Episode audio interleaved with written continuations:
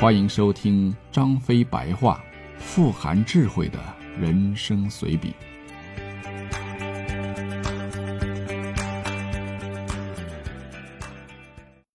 第三十九回，人苦不知足。我们取了西川之后啊，基本上可以喘口气儿了。在此之前，我们是东奔西跑，今天从你那儿借一块地儿，明天再从他那儿借一块地儿。借了的地一般都是要还的，当然也有不还的，比如荆州。目前魏、蜀、吴天下三分的轮廓已经出来了，一切都朝着军师早年的预言发展。这其中魏国的形势最好，兵精粮足，曹操又是挟天子以令诸侯，而吴则主要靠长江这道天然的城墙保护。至于蜀国，目前则是最不稳定的啦。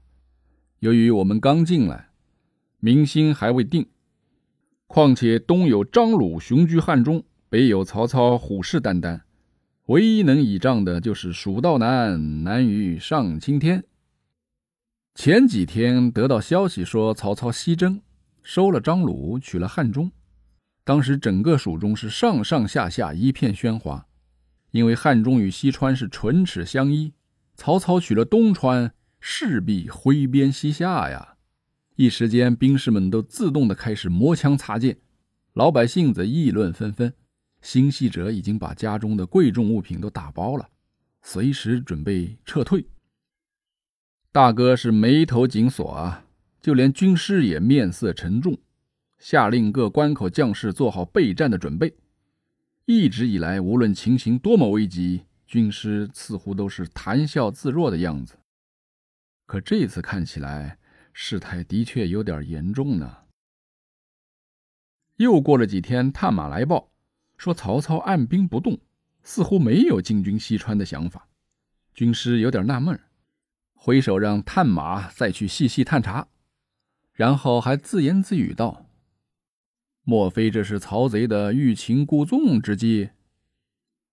三日后，探马又来报说，这个曹操啊，确实不想进攻西川。事情的经过是这样的：曹操取了汉中之后，司马懿、刘烨等都力荐曹操发兵攻打西川，但曹操却说了一句话：“人苦不知足，既得陇，复望蜀耶。”这句话里有个典故，军师讲给我们听，说当年光武帝平定陇西后，给部下的信中写道：“我们不应该得到陇西就满足。”还要进一步收取蜀地，于是流传下来有个成语叫做“得陇望蜀”。而其实曹操取的汉中比陇西距离蜀中的距离更进一步，他却不复望蜀，当真是出人意料呢。军师忽然嘿然一笑，道：“哎，曹安瞒当真是把自己比作光武帝了呀。”说罢，摇着他的鸟毛扇，哼着小曲走了，留下我们一帮人大眼瞪小眼。时隔多日之后，军师在一次宴席上又提起了这件事儿。他分析了一下曹操为什么不发兵西川，原因有二：一是他对我们还是有顾虑的，他担心万一攻不下来，损兵折将不说，更有孙权在江东等着坐收渔翁之利。